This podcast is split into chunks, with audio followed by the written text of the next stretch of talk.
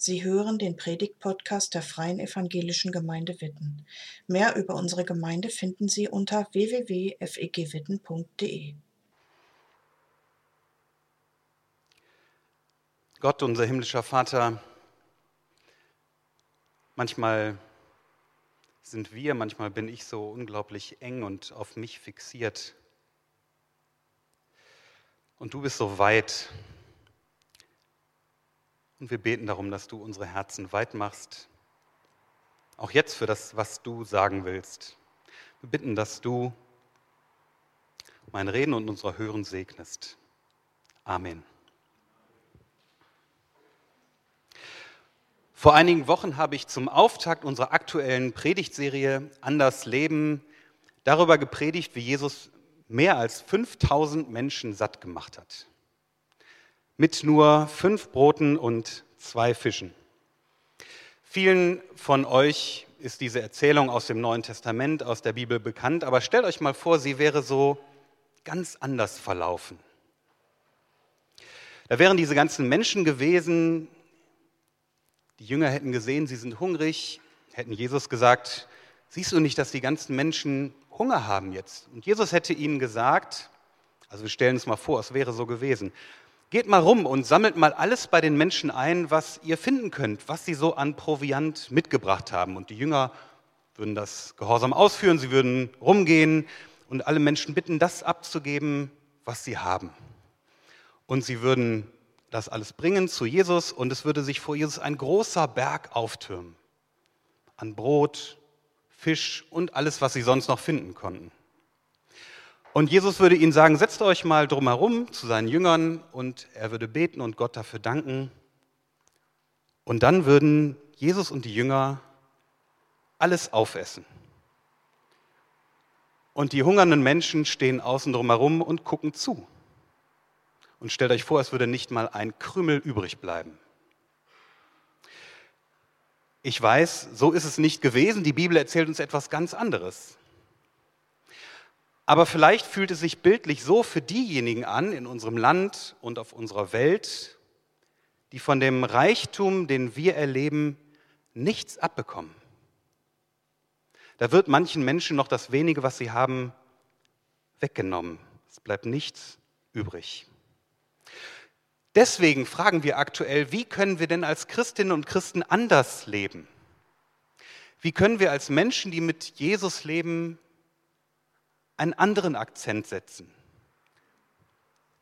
Wie können wir anders leben? Und hier und heute, jetzt zur Erntedank, wo wir auch unseren Überfluss sehen, geht es darum, wie wir mit unserem Besitz umgehen, mit dem, was wir haben, mit dem, was uns gehört. Es könnte sein, dass die Predigt jetzt für dich eine Zumutung wird. Ich weiß das nicht, aber vielleicht ist das ganz hilfreich als Vorbereitung. Könnte sein, dass es eine Zumutung wird, dass ihr das vorher wisst. Denn wir alle, das kann ich glaube ich so pauschal sagen, schauen die Nachrichten, lesen in der Zeitung oder im Internet. Alles wird teurer. Wir spüren und wir merken das ja auch beim Einkaufen. Die Inflation steigt. Manche Lebensmittel werden sogar bei uns knapper. Und letzte Woche habe ich gelesen, dass wir alle ärmer aus dieser Krise hervorgehen werden. Wirtschaftsforschungsinstitute sagen, wir werden einen Teil unseres Wohlstandes verlieren. Das ist ja ein Ding und ich predige darüber, wie wir mit unserem Besitz umgehen. Wenn ihr das hört, alles wird teurer, alles wird knapper, wir werden Wohlstand verlieren, welcher Impuls frage ich jetzt ganz persönlich, welcher Impuls entsteht da in dir? Ich sage euch, welcher Impuls in mir entsteht. Halte fest, was du hast. Guck, dass du genug hast, Rico. Halt deinen Kram zusammen, halte dein Geld zusammen. Schau, wofür du es weggibst. Wer weiß, wie lange du es noch hast. Ich merke, ich werde knauserig, sparsam, Geizig noch nicht, aber an manchen Stellen tendiere ich in diese Richtung. Und es erschrickt mich, weil ich mich so eigentlich nicht kenne.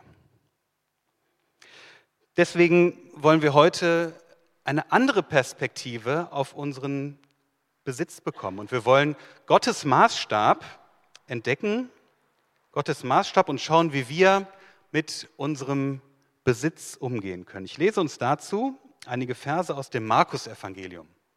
Aus Markus 12, die Verse 41 bis 44, ihr könnt hier mitlesen. Da heißt es, dann setzte Jesus sich in die Nähe des Opferkastens. Dort beobachtete er, wie die Leute Geld hineinwarfen. Viele wohlhabende Leute gaben viel hinein. Da kam auch eine arme Witwe. Sie warf zwei kleine Kupfermünzen hinein. Das entspricht der kleinsten römischen Münze. Jesus rief seine Jünger herbei und sagte zu ihnen, Amen, das sage ich euch. Diese arme Witwe hat mehr gegeben als alle anderen, die etwas in den Opferkasten geworfen haben. Denn alle anderen haben nur etwas von ihrem Überfluss abgegeben, aber diese Witwe hat alles hergegeben, was sie selbst zum Leben hat, obwohl sie doch arm ist. Ich höre die Jünger sagen, nein Jesus, diese Frau ist doch kein Vorbild. Es ist doch total lächerlich, was sie da reingeworfen hat. Abgesehen davon ruiniert sie sich auch noch selbst. Und Jesus, ganz im Ernst, willst du uns jetzt hier lehren, dass wir nicht auf uns selbst achten dürfen?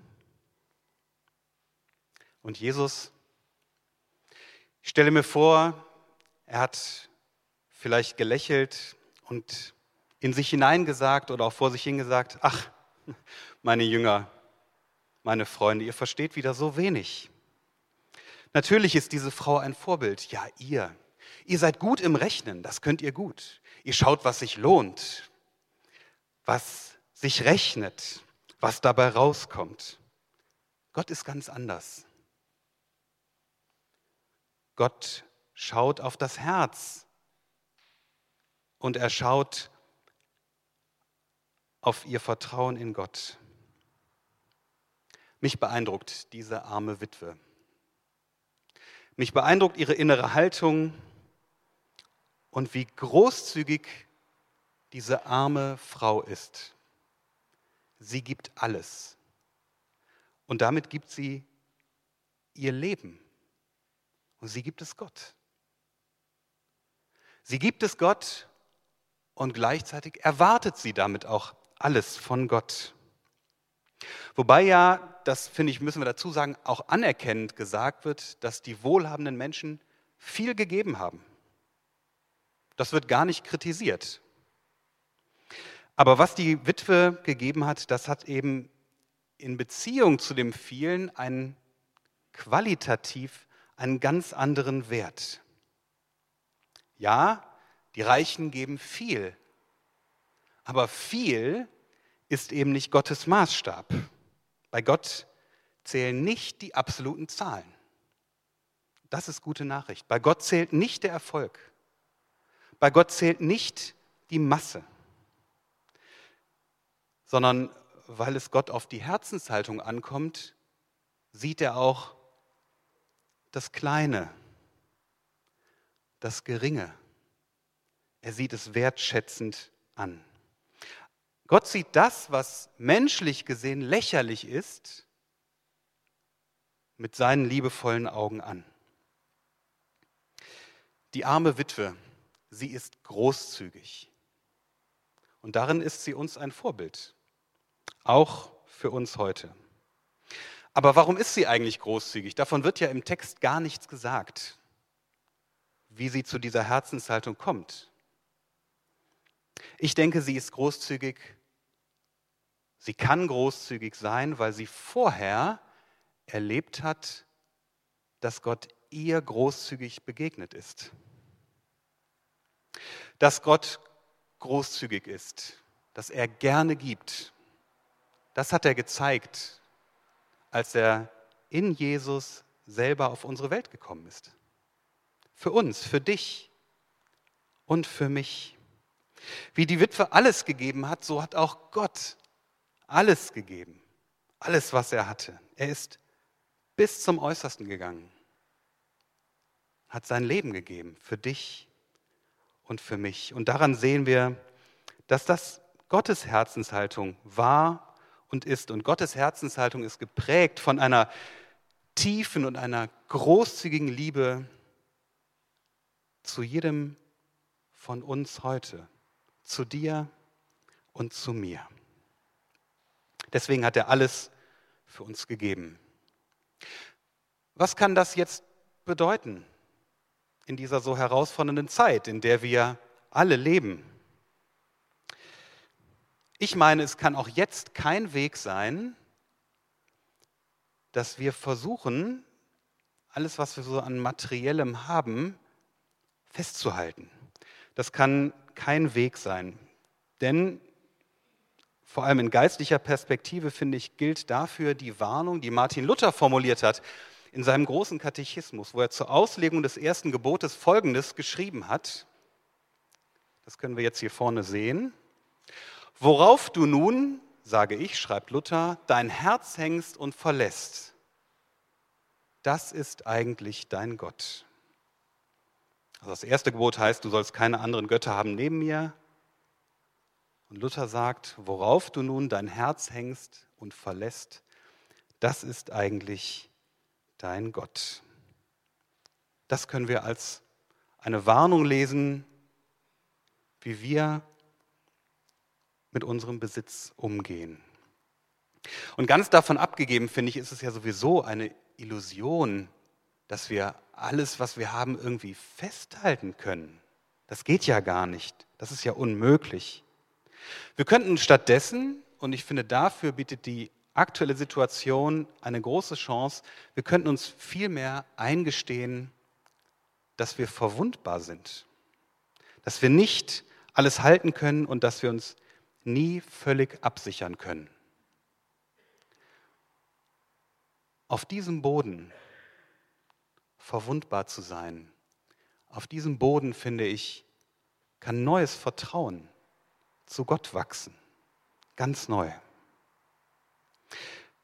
Es wäre dann vielleicht wie bei einer, wie bei einer Münze. Wenn die eine Seite das Vertrauen in Gott ist, dass er uns versorgt, dass er uns das gibt, was wir zum Leben brauchen, dann wäre die Rückseite der Münze doch, dass wir auch die eigenen Versuche, unser Leben abzusichern, preisgeben können loslassen können. Im Idealfall, sage ich direkt mal dazu. Im Idealfall. Denn mir ist ja auch klar, das kann ich jetzt nicht von hier vorne postulieren und dann funktioniert das. Und ich kann und will solches Loslassen ja auch gar nicht gesetzlich irgendwie einfordern. Das geht ja auch gar nicht. Aber ich ermutige euch heute, großzügiger zu leben in dieser herausfordernden Zeit. Und vielleicht erscheint euch das jetzt wie eine Zumutung oder vielleicht ist es auch eine Zumutung. Es erscheint euch nicht nur so, ich ermutige euch großzügiger zu leben. Und wenn es eine Zumutung für dich ist, dann ist es okay. Es ist gut, wenn du das merkst, dass es dir gerade eine Zumutung ist. Es ist wichtig, das zu spüren. Aber, und das will ich dazu sagen, Großzügigkeit, das ist ein Geschenk von Gott an uns. Es ist keine Last, die er uns auflegt. Und ich finde, das ist wichtig, deswegen sage ich das nochmal. Großzügigkeit ist ein Geschenk, das Gott uns macht. Es ist keine Last, die er uns auflegt. Denn es gilt immer, ich kann nur geben, weil Gott mir zuerst gibt. Geht nicht darum, dass ich etwas leiste, für Gott etwas tue, sondern er schenkt und ich kann davon geben.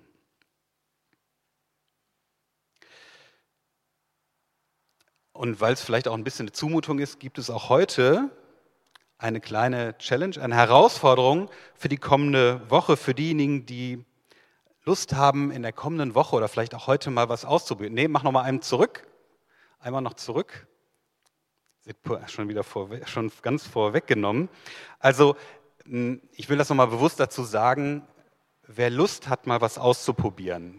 Wenn du jetzt gerade merkst, äh, sorry, und widersprechen möchtest, Rico, das ist gar nichts für dich, dann lass es, das ist auch okay. Aber wenn du magst, wird es praktisch und es kann dein Leben betreffen. Und deswegen schauen wir jetzt nochmal die ähm, erste Frage. Du kannst dich als erstes fragen, in welchem Bereich deines Lebens bist du sparsam, knauserig, kniepig, weiß nicht, wie ihr das selber sagt, vielleicht ja sogar geizig. Also wo ist ein Bereich deines Lebens, in dem du nicht so gerne gibst oder wo gibst du nicht gerne etwas weg? Und ich möchte darauf wetten, alle haben was im Kopf. Es kann dein Geld sein. Muss aber nicht. Muss nicht unbedingt sein.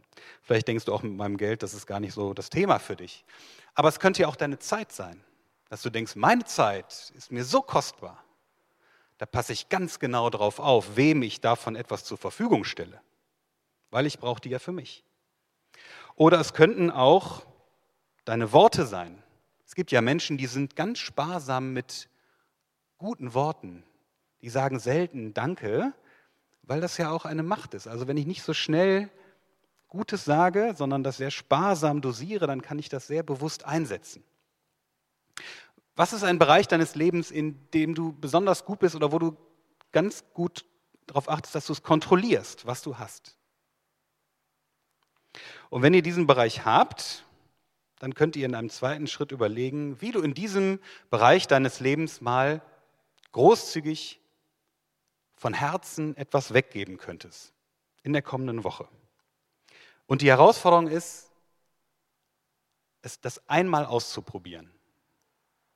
Nicht für immer, aber einmal auszuprobieren und mal eine Erfahrung zu machen. Also gib doch mal von deinem ersparten Geld einen Teil weg. Auch wenn du nicht weißt, wie sich die Preise gerade entwickeln. Gib doch mal von deinem ersparten Geld einen Teil weg für ein Projekt, für ein sinnvolles Projekt oder für einen Menschen, der es gerade braucht. Verschenke etwas von deiner wertvollen Zeit in der kommenden Woche einmal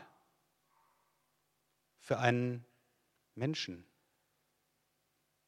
der dir wichtig ist oder vielleicht auch für einen Menschen, den du gar nicht kennst. Sprich mal gute Worte zu jemandem, der sie brauchen kann. Gib großzügig. Und mir ist bewusst, dass das auch tatsächlich etwas kosten kann. Und ganz entlastend ist, dass für alles Gottes Maßstab gilt. Es kommt nicht auf die Masse an, für Gott zählt nicht die Masse, sondern es geht um die Haltung deines Herzens. Darauf schaut Gott. Und wenn du jetzt gerade merkst, dass dir das schwerfällt, und du denkst, aber ich kann das nicht, ich schaffe das nicht, was wegzugeben, dann sprich mit Gott darüber. Sag es ihm. Dann muss dich das nicht völlig runterziehen, sondern geh damit zu Gott und bitte ihn um Freiheit, etwas weggeben zu können. Bitte ihn, dass er dir die Freiheit schenkt, auch loszulassen.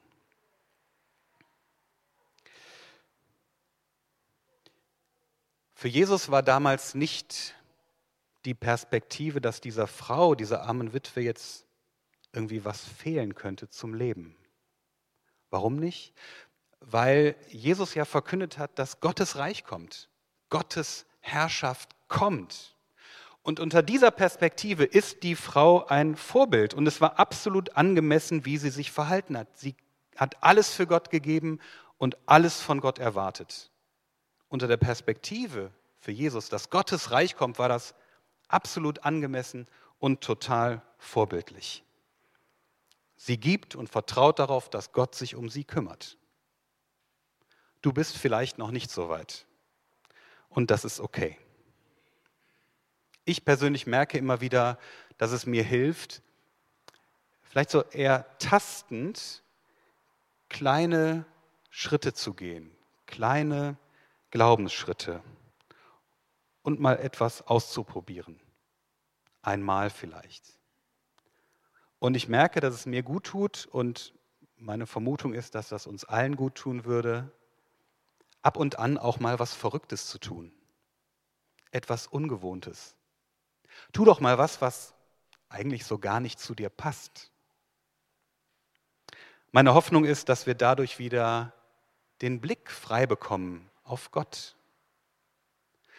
Den Blick frei bekommen auf Gott, der uns, der mich und der dich. Danke fürs Zuhören. Sie wünschen sich jemanden, der ein offenes Herz und Ohr für Sie hat?